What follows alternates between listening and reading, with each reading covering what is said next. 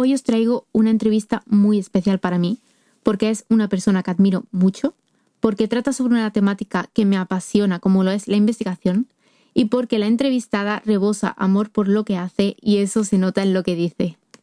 Ella es Adriana Rivera, diplomada en enfermería en el año 2000, compagina desde 2004 la enfermería asistencial y la docencia en Sevilla y finaliza el máster de nuevas tendencias asistenciales en ciencias de la salud en el año 2013, iniciando su línea de investigación en enfermedad inflamatoria intestinal y la calidad de vida y defendiendo su tesis doctoral en 2017.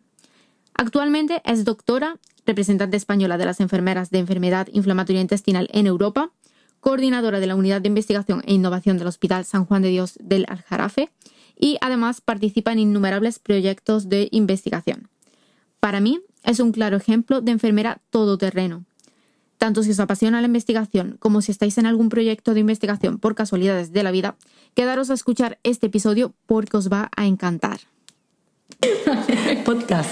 Venga, Podcast. podcast. Venga, ¿lo repetimos? Lo repetimos vez. Bienvenida, Adriana. Bueno, bienvenido. Pero hay que... ¿Por qué no empieza ya? Hola, hola. Hola, ¿qué tal? A ver, espera, a ver. Chun, chun, chun, chun, chun, chun. Ahora. Bienvenidos al podcast El arte de cuidarte, un espacio donde hablaremos sobre salud, enfermería y cuidados. Si eres estudiante, personal sanitario, cuidador o una persona interesada en el mundo de la salud, eres bienvenido.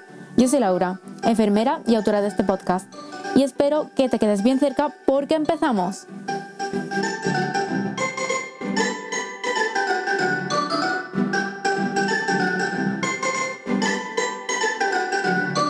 Bienvenida Adriana, ¿qué tal estás? Muy bien, Laura. Muy buenas. A ver, cuéntanos un poco, Adriana, quién es Adriana y cuál es su historia con la enfermería. ¿Cómo llegaste a ser enfermera?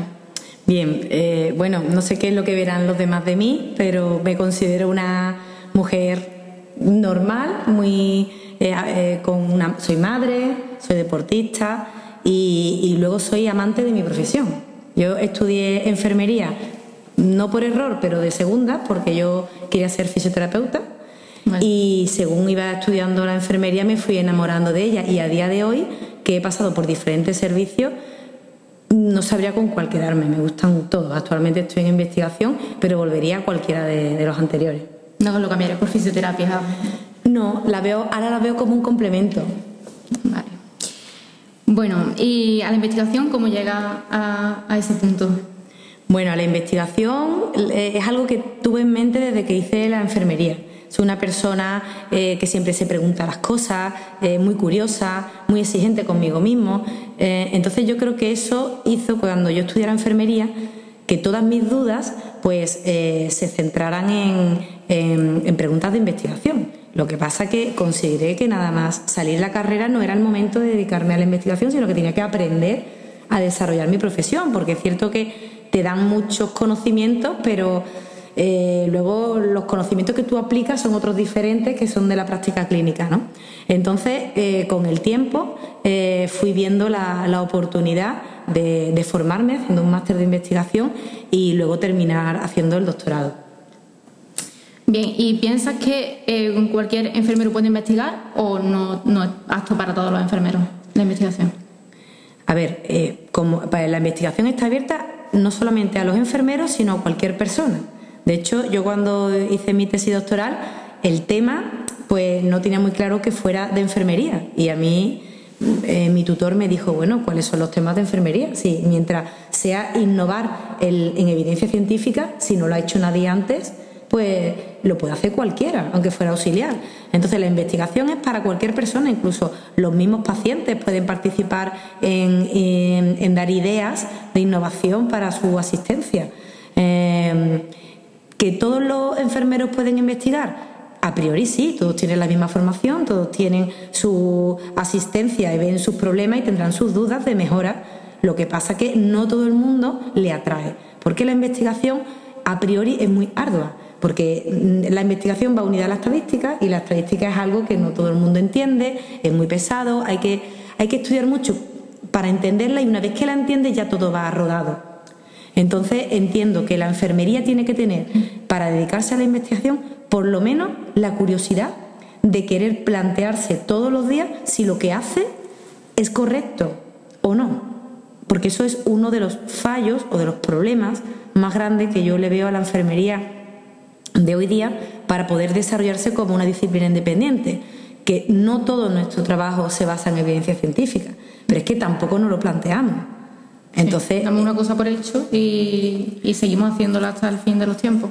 Claro, de hecho, mm, antes se corría la voz de es la evidencia basada en lo que me dijo el último representante del laboratorio, porque nos creemos ante lo que te dice un representante del laboratorio por flojera, por no querer aprender a hacer una búsqueda bibliográfica, porque también es tedioso, que también cuando aprendes te sale solo, pero y también es más fácil preguntarle al médico, que el médico mm, estudia sus asignaturas, pero hay muchísimas cosas de enfermería, de cuidado, que ellos no entienden. Entonces, no le podemos preguntar a ellos, le preguntamos a los enfermeros más antiguos, que por su experiencia nos pueden responder, pero no siempre la experiencia está directamente relacionada, y ya meto un término investigador, con eh, la evidencia científica, porque gracias a Dios eh, cada vez hay más enfermeros que, publican y enfermeras, y, eso está haciendo que nuestra práctica clínica, nuestros cuidados estén evolucionando, porque nos estamos dando cuenta que eh, no estábamos haciéndolo del todo bien.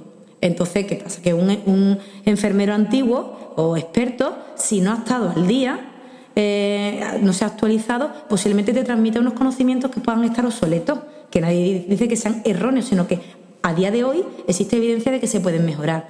Y eso no nos tiene ni que doler ni que sentar mal cuando nos lo dicen, porque todo el mundo no, podemos saber de todo. Es una de las premisas que yo implanto aquí en el hospital eh, y tenemos que, ser generosos con, lo que aprendemos y dejarnos enseñar. La investigación en enfermería, al un poco de lo que estaba diciendo, es el único camino de que la ciencia enfermera se convierta en ciencia. Ahora mismo, hasta hace poco, éramos técnicos, éramos eh, auxiliares, ¿no? auxiliares del médico prácticamente. Eh, luego fuimos diplomados Empezamos a tener ya una nomenclatura propia, unos diagnósticos propios de enfermería, incluso ya algo de evidencia, ya con el grado, que es el siguiente, el último paso que se ha dado en la evolución de, la, de nuestra disciplina, eh, aporta esos conocimientos de investigación. Hasta que esta nueva generación no desarrolle toda esa investigación que tiene que llegar, no evidencie todos esos cuidados que nosotros estamos dando, si son mejorables, no son mejorables, los efectos, los resultados en salud que producen, que solamente medimos resultados en salud de tratamiento farmacológico.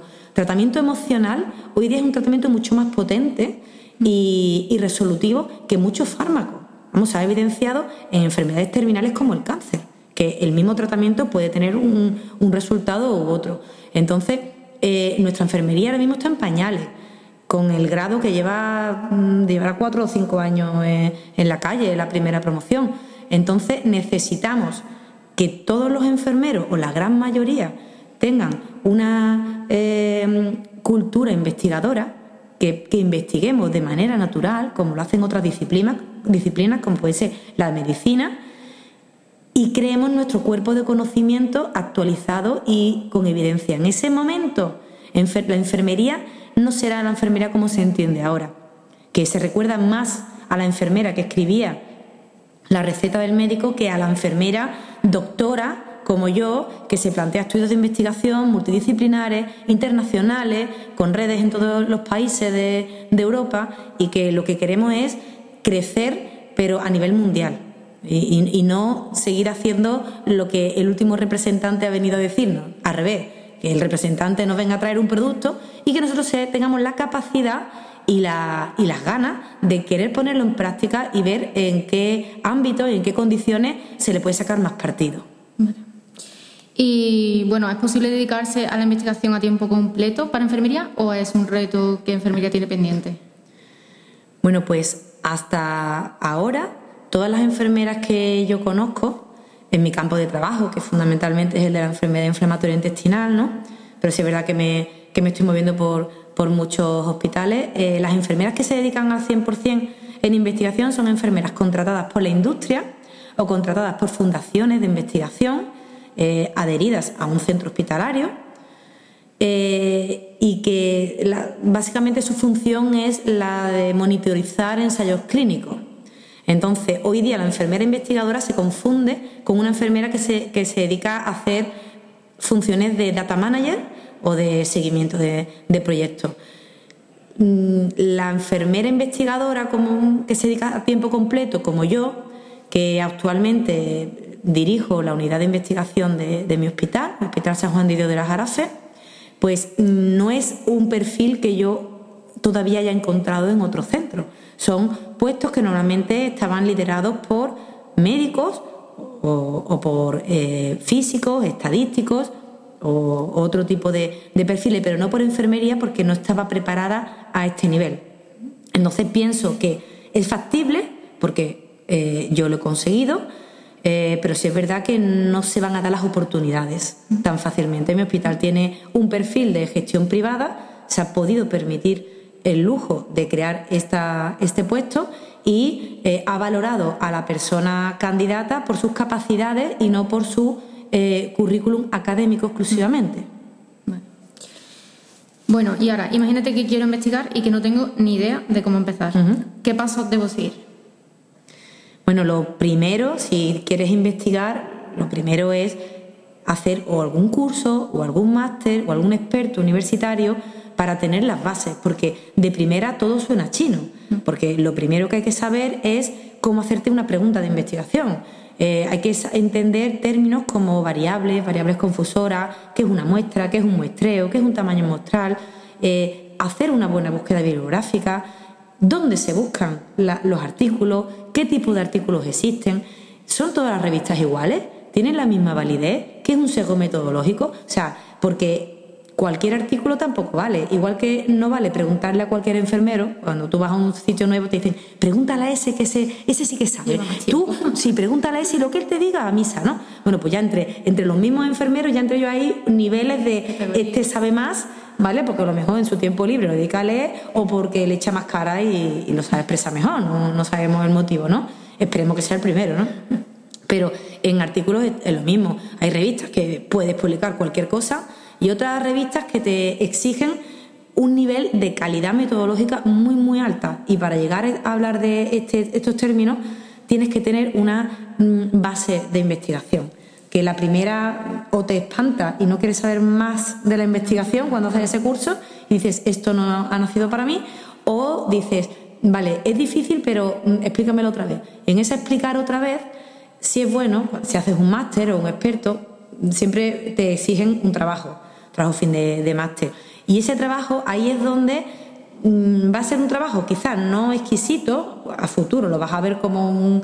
No, te vas, eh, no es que te vayas a avergonzar, pero lo vas a ver que no está perfecto, pero sí va a ser un aprendizaje brutal. Vas a tener posiblemente alguien que te esté siguiendo y te esté traduciendo al español todas esas cosas de investigación que de primero no las leemos y es un lenguaje diferente prácticamente. Bueno, y ahora sé que para planificarte utilizas Trello, por ejemplo. ¿Cuáles son las herramientas que deberíamos utilizar para planificar una buena investigación y cómo nos recomienda estructurarnos en una investigación? Vale, para cuando te planteas hacer una investigación, para mí lo más importante es el equipo. Es el equipo con el que lo hagas. ¿Que quieres hacer una investigación por ti sola? Pues te diría que hoy día es bastante complicado, porque incluso hasta las revisiones sistemáticas, que no hacen falta eh, acceso a pacientes, ¿no?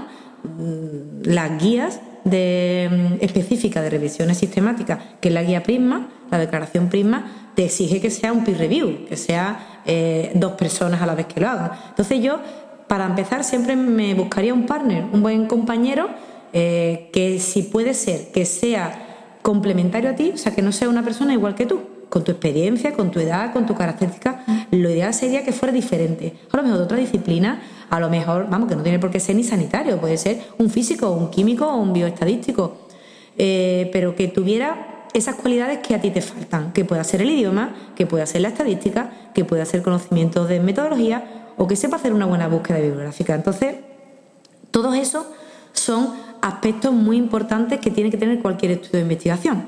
Con lo cual, lo primero es buscarte el compañero ideal. Una vez que te busques el compañero ideal, eh, para estructurar un proyecto, eh, existe una cosa que se llama la pregunta pico. La pregunta pico eh, es una fórmula muy sencilla de que, no, de que sepas a qué paciente va dirigida, qué intervención es la que vas a valorar, qué variables son, cómo vas a medir los resultados y cómo los vas a analizar. Entonces, respondiendo a esas cuatro preguntas, mm, ya te sale eh, prácticamente las cosas más básicas que tiene que tener un proyecto.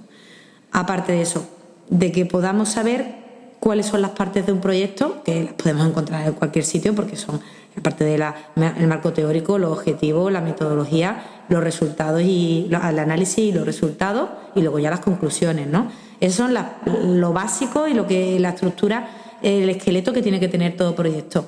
Como es muy complejo y tienes que empezar por el, empiezas por la pregunta, que es una duda, pero luego tienes que buscar eh, el marco teórico de esa pregunta. Con lo cual, eh, si ponemos en una línea cómo va escrito eh, luego realmente en un proyecto, cómo van escritos todas las partes, tú vas dando saltos de un lado para otro.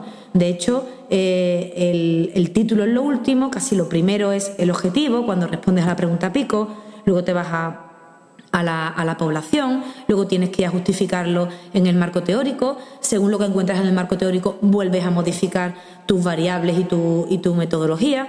Entonces, mm, hay eh, habrá mucho, muchas formas de, gestionar los proyectos, pero yo es verdad que sí utilizo Trello.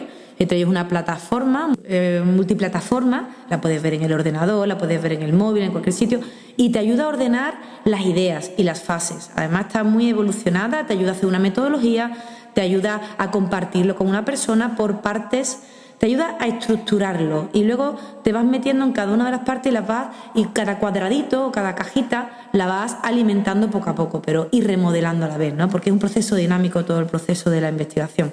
Entonces, ayudarte de herramientas en la nube, online, eh, es muy útil cuando eh, pues, trabajas en un sitio, luego tienes el ordenador en otro, a lo mejor el, estudio lo estás haciendo en otro centro que no es tu centro, es una manera de tener accesible esa información y de trabajar con gente a distancia, porque hoy día es muy complicado que nos reunamos. Entonces, para eso existen las videoconferencias o una llamada, pero estáis viendo las dos el mismo, el mismo documento, ¿no? Que lo podéis colgar también en Drive. Drive eh, está anexado, está comunicado perfectamente con Trello y podéis estar escribiendo las dos personas sobre un mismo texto, utilizar para los cuestionarios la aplicación Google Form, que es una manera de que todos los cuestionarios eh, que te respondan, eh, tanto pacientes o tú si lo haces, eh, mm, lo haces dirigido, pues recaigan en un Excel que tú luego puedas manejar y ya te vas quitando un paso, ¿no? Estamos ahorrando tiempo. Entonces, todas estas herramientas, incluida la del el manejo de la bibliografía,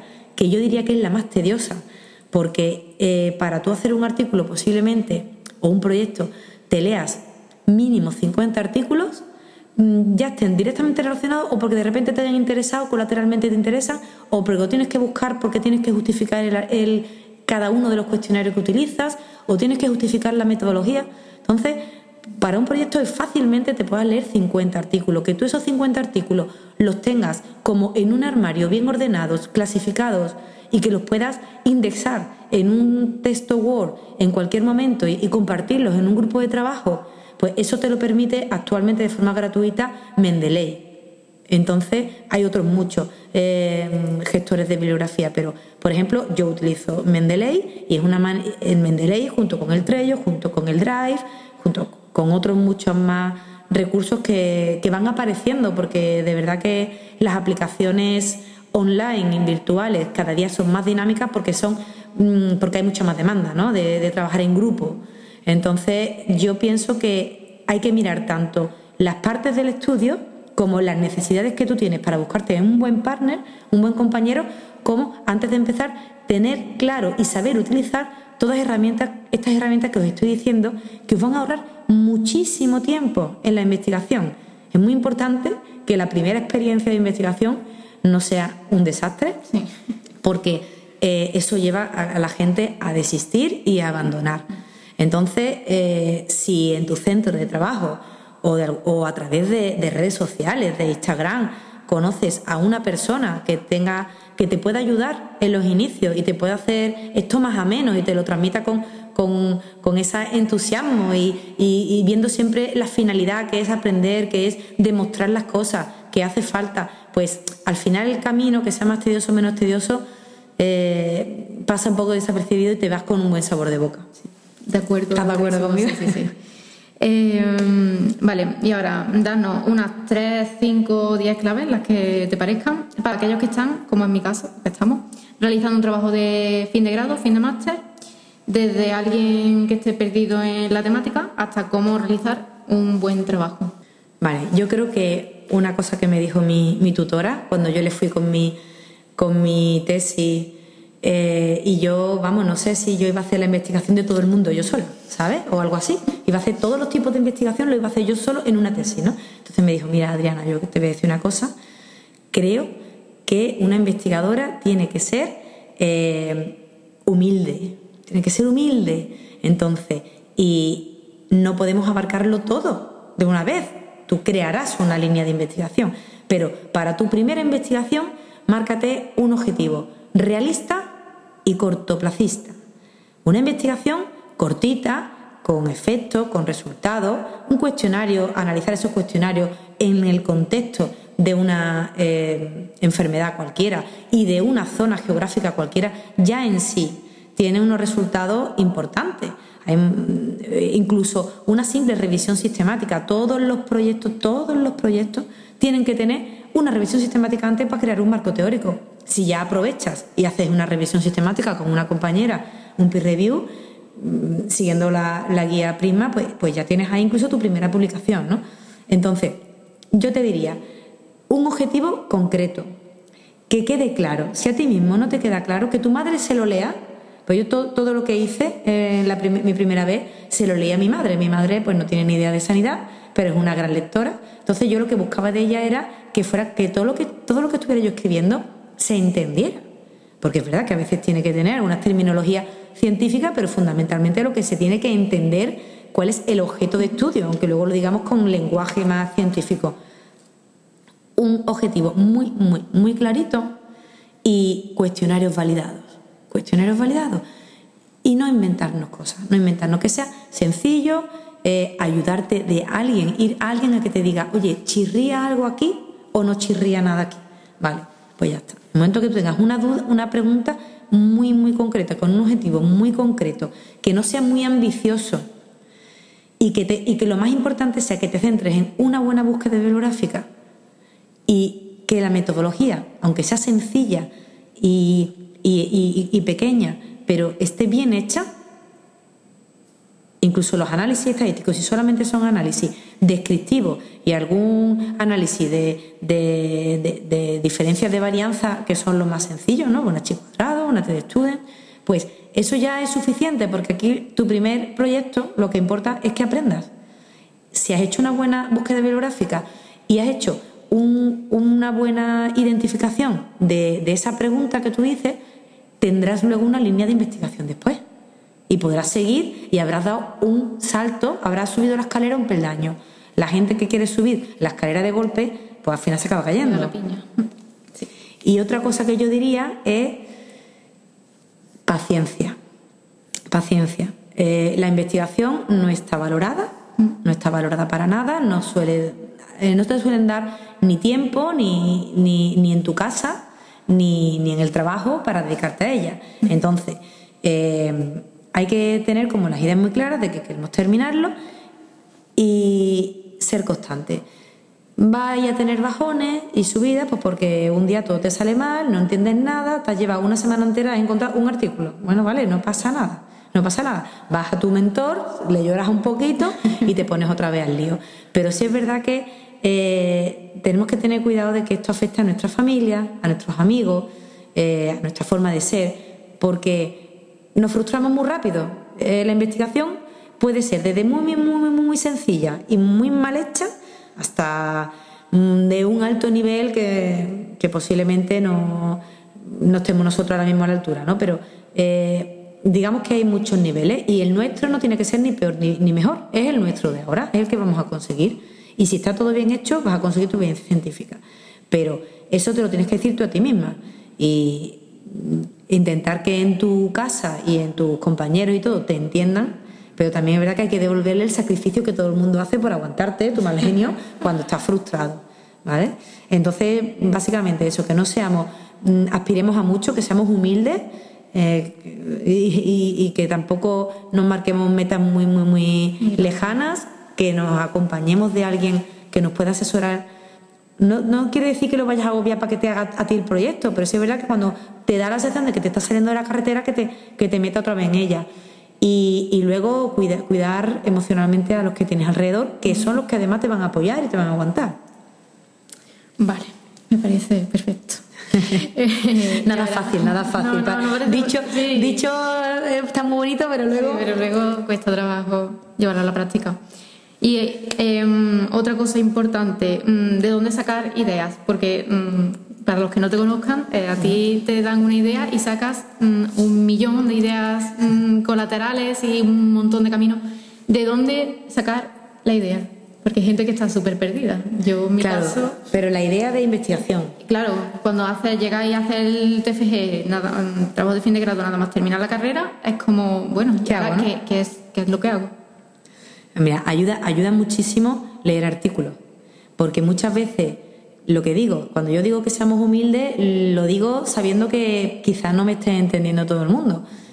Tú piensas que un estudio de investigación es, bueno, pues que Vamos a ver eh, si una técnica cura el cáncer y otra no. O vamos a, a, ver si eh, un tratamiento puesto de esta manera tiene una mortalidad menor. Bueno, pues no, no hay que llegar a eso.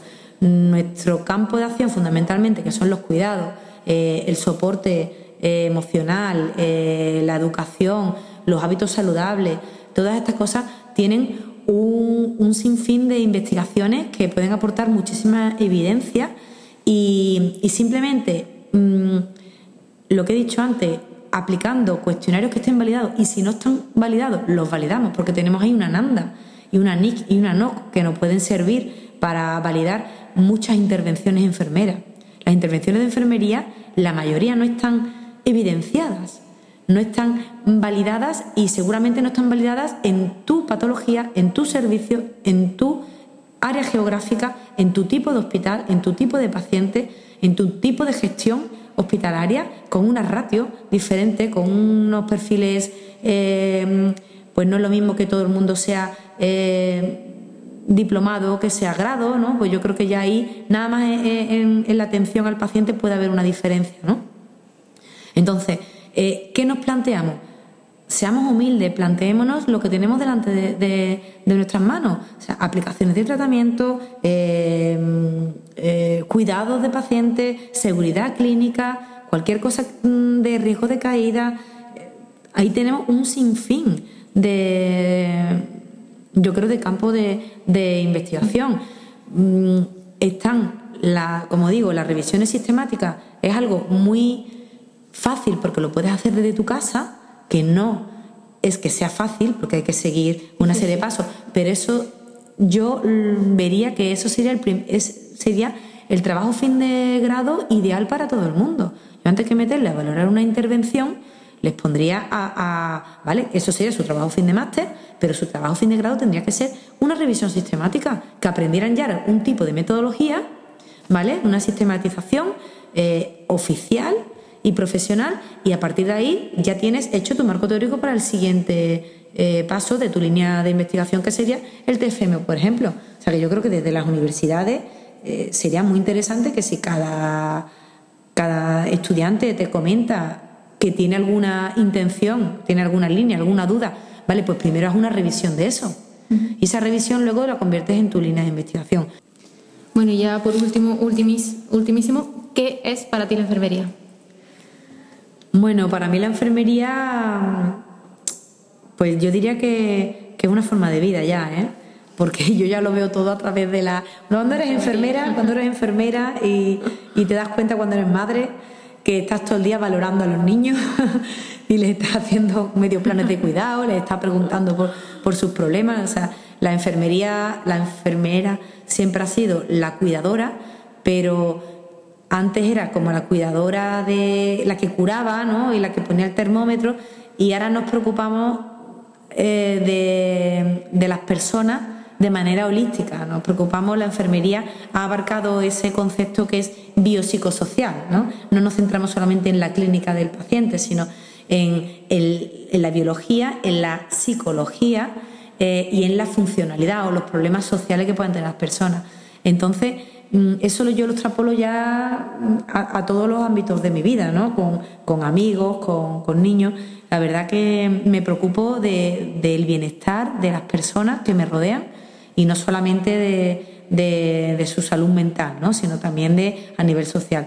Para mí la enfermería se va a convertir, no creo que lo vea yo, y tú no lo sé, pero, pero que mis hijos, creo que se va a convertir en una disciplina muy potente porque aunque ahora mismo no se nos reconoce como tal, pero somos el vínculo entre disciplinas. Constantemente somos eh, ese, esa, esa, bisagra que, ve al paciente, tiene el ojo clínico y entonces mm, va repartiendo problemas ¿no? Eh, a, diferentes especialidades médicas y no médicas, sino también al nutricionista, al psicólogo, al fisioterapeuta, eh, al trabajador social. Entonces somos el centro mm, que, que, digamos, coordina toda la asistencia holística del paciente porque tenemos, como te decía, esa visión holística.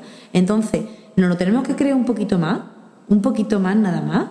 Eh, que esta generación de, de, grados que está en la calle se lo trabaje.